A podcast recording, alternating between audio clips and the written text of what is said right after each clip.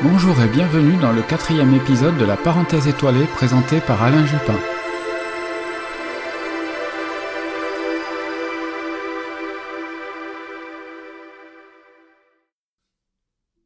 Au programme de cet épisode, encore une éclipse, de lune cette fois-ci, encore des étoiles filantes, des actus, astronomiques bien sûr, la visibilité des planètes dans une version un peu plus étoffée que les épisodes précédents, avant de terminer par l'agenda du ciel.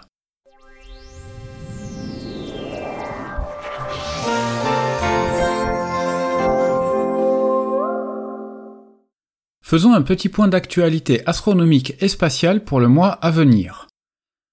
Du vendredi 11 au dimanche 13 novembre, ce sera les rencontres du ciel et de l'espace qui se dérouleront à la Cité des sciences et de l'industrie à Paris. Pour y participer, toutes les informations sont sur le site de l'Association française d'astronomie, lien sur mon site internet ou dans la description. Sur le plan astronautique, la mission Artemis 1 n'est toujours pas partie à l'heure où j'enregistre ce podcast. La nouvelle date de lancement est programmée au 14 novembre, avec une fenêtre de tir s'étendant jusqu'au 27 novembre. Alors partira ou partira pas? À ce propos, un épisode spécial sur cette mission Artemis est en cours de préparation.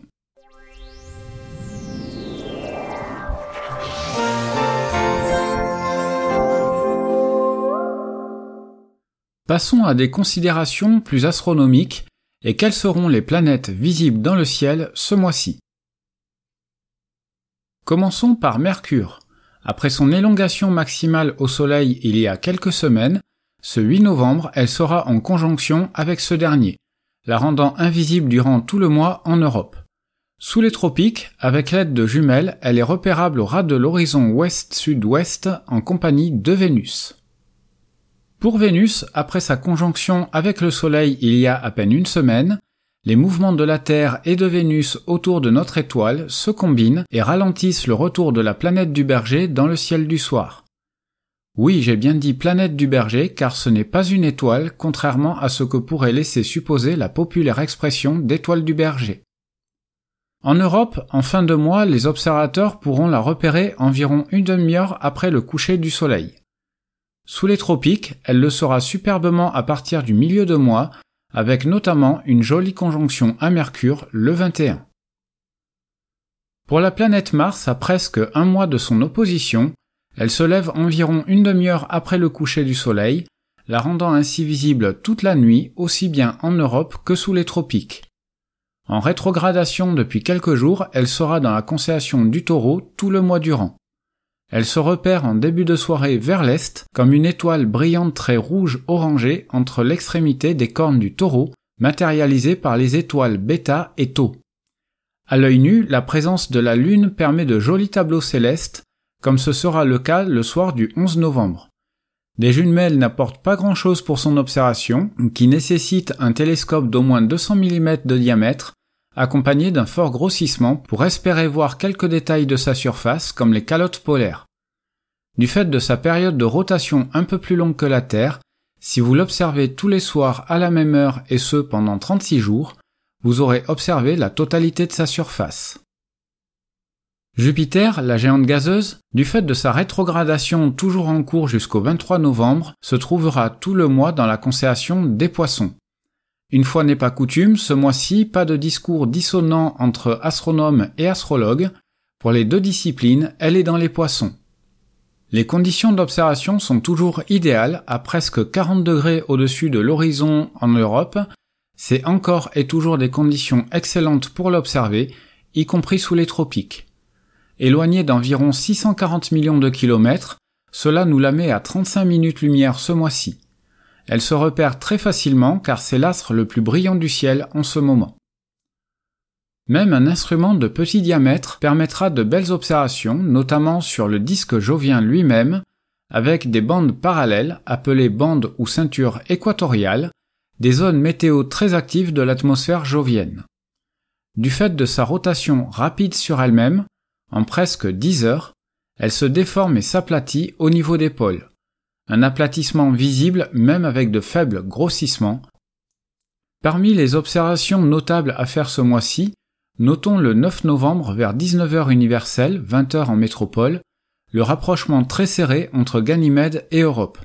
Cinq heures plus tard, entre minuit 20 et 1h36 universelle, les deux satellites passent quasiment simultanément devant la planète, Io étant éclipsé puis occulté, seul Callisto sera visible. La planète Saturne, toujours dans la constellation du Capricorne, et ce n'est pas près de changer, s'observera avant tout en début de soirée, car se couchant environ 6 heures après le Soleil.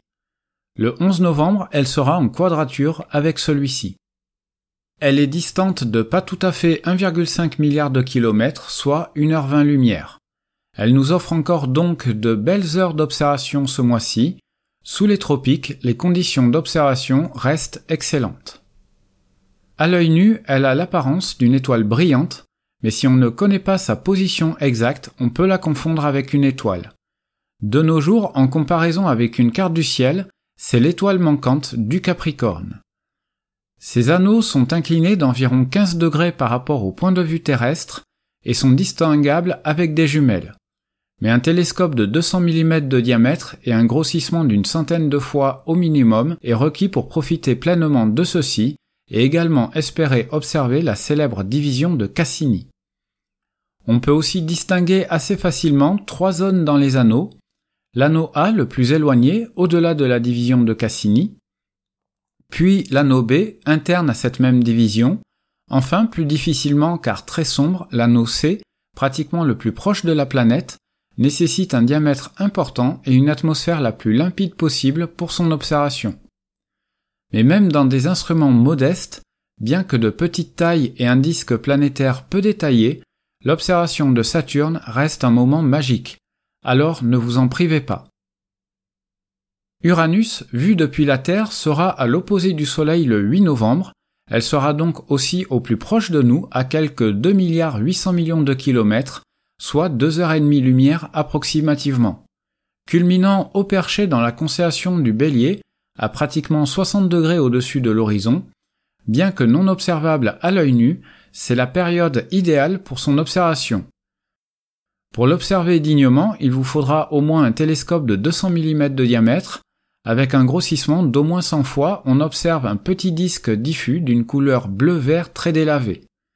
Mais selon votre vision, le lieu et les optiques, certains la voient turquoise, d'autres plutôt verdâtre ou jaune quand ce n'est pas carrément blanche. Si vous avez un instrument d'au moins 500 mm de diamètre et aussi des yeux de lynx, avec des magnitudes oscillant entre 14 et 15, peut-être arriverez-vous à distinguer quelques-uns des 5 plus brillants satellites sur les 27 orbitant autour de la planète. Neptune, la plus lointaine des planètes du système solaire, à quelques 4 milliards 400 millions de kilomètres, soit 4 heures-lumière, semble toujours quasi immobile dans la constellation du Verseau.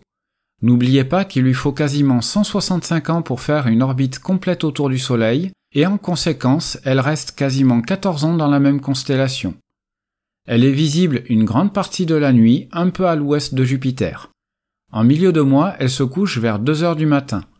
Du fait de son éloignement, il faudra un grossissement minimal d'une centaine de fois et un instrument de 200 mm ou plus pour distinguer le minuscule disque planétaire. Le plus spectaculaire lors de son observation, c'est sa couleur d'un bleu franc, reconnaissable même avec un faible grossissement. Pour ceux disposant d'un instrument de plus de 300 mm, vous pourrez tenter de repérer le satellite Triton, une observation restant tout de même délicate car de magnitude 13,5. Depuis l'arrivée de caméras astronomiques performantes et avec un grand diamètre instrumental, les meilleurs astrophotographes arrivent aujourd'hui à mettre en évidence des détails de sa surface, par exemple des tempêtes. Bien qu'il ne soit pas une planète, terminons rapidement avec le Soleil, qui entame le mois dans la constellation de la Balance, qu'il traversera jusqu'au 23 novembre à 16h47 pour entrer dans la constellation du Scorpion. Il ne restera que 7 jours dans celle-ci, la quittant le 30 novembre pour entrer dans l'Ophuchus aussi appelé le serpentaire. C'est la plus petite des constellations du zodiaque qu'il traverse avec seulement 6 degrés et demi, contrairement aux 44 degrés de la Vierge, la plus grande, pour laquelle il lui a fallu presque un mois et demi de traversée. À noter que pour les astrologues, il est dans le signe du scorpion depuis le 23 octobre, et ce jusqu'au 22 novembre à 8h20, avant d'entrer dans le signe du Sagittaire.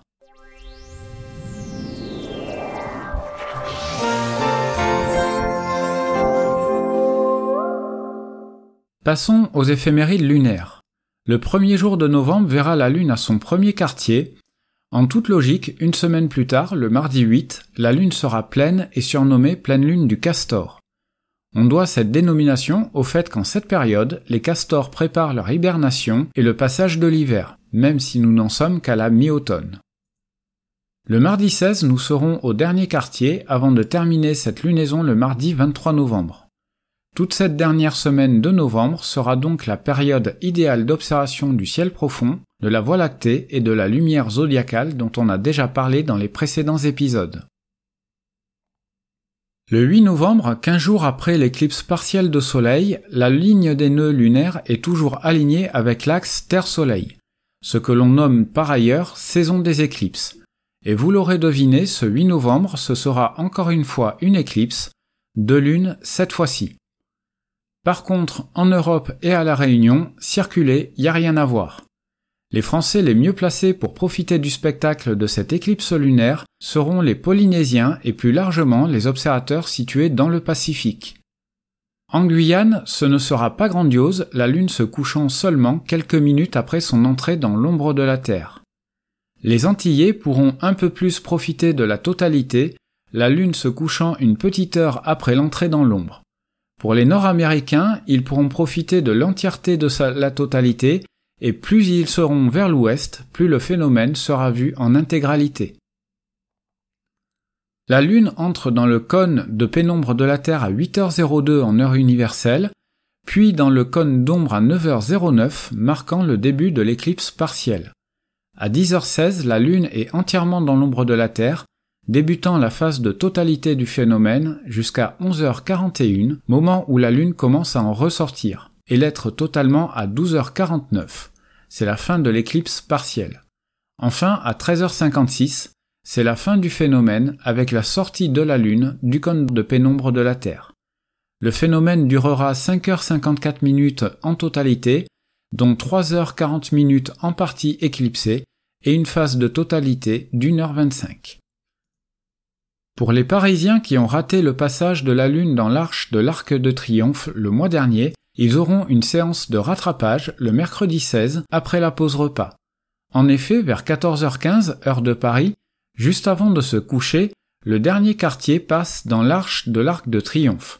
Il faut se placer au niveau du rond-point des Champs-Élysées. L'atmosphère parisienne n'étant pas toujours excellente, la clarté du quartier lunaire peut être fortement absorbée par la pollution ou la brume citadine. L'agenda du ciel. La beauté du ciel au fil des jours. Ce mois-ci, il y a encore un très bel essaim météoritique, celui des Léonides, associé à la comète 55P Temple-Tuttle, qui s'étend du 10 novembre au 23 novembre. Mais la très grande majorité des météores observables le seront dans la nuit du 17 au 18 novembre, en seconde partie de nuit. Avec une vitesse d'entrée estimée à 70 km par seconde, les Léonides forment des traînées courtes, rapides et assez brillantes. Le taux horaire zénital se situe aux alentours d'une quinzaine, donc en soi pas exceptionnel, mais il peut y avoir des sursauts jusqu'à une centaine de météores par heure, ce qui en fait l'un des plus intéressants du cycle météoritique. En 2022, du fait des poussières éjectées vers l'an 1600 par la comète Temple-Tuttle, la probabilité d'un sursaut d'activité est loin d'être nulle. Le dernier quartier lunaire s'invitera lors du pic d'activité en fin de nuit, des conditions cependant bien meilleures que l'an dernier, mais masquant les étoiles filantes les moins brillantes. Il y a encore plein d'autres phénomènes visibles, mais il serait utopique de tout lister, et ce podcast étant déjà bien fourni, je vous propose de s'arrêter là.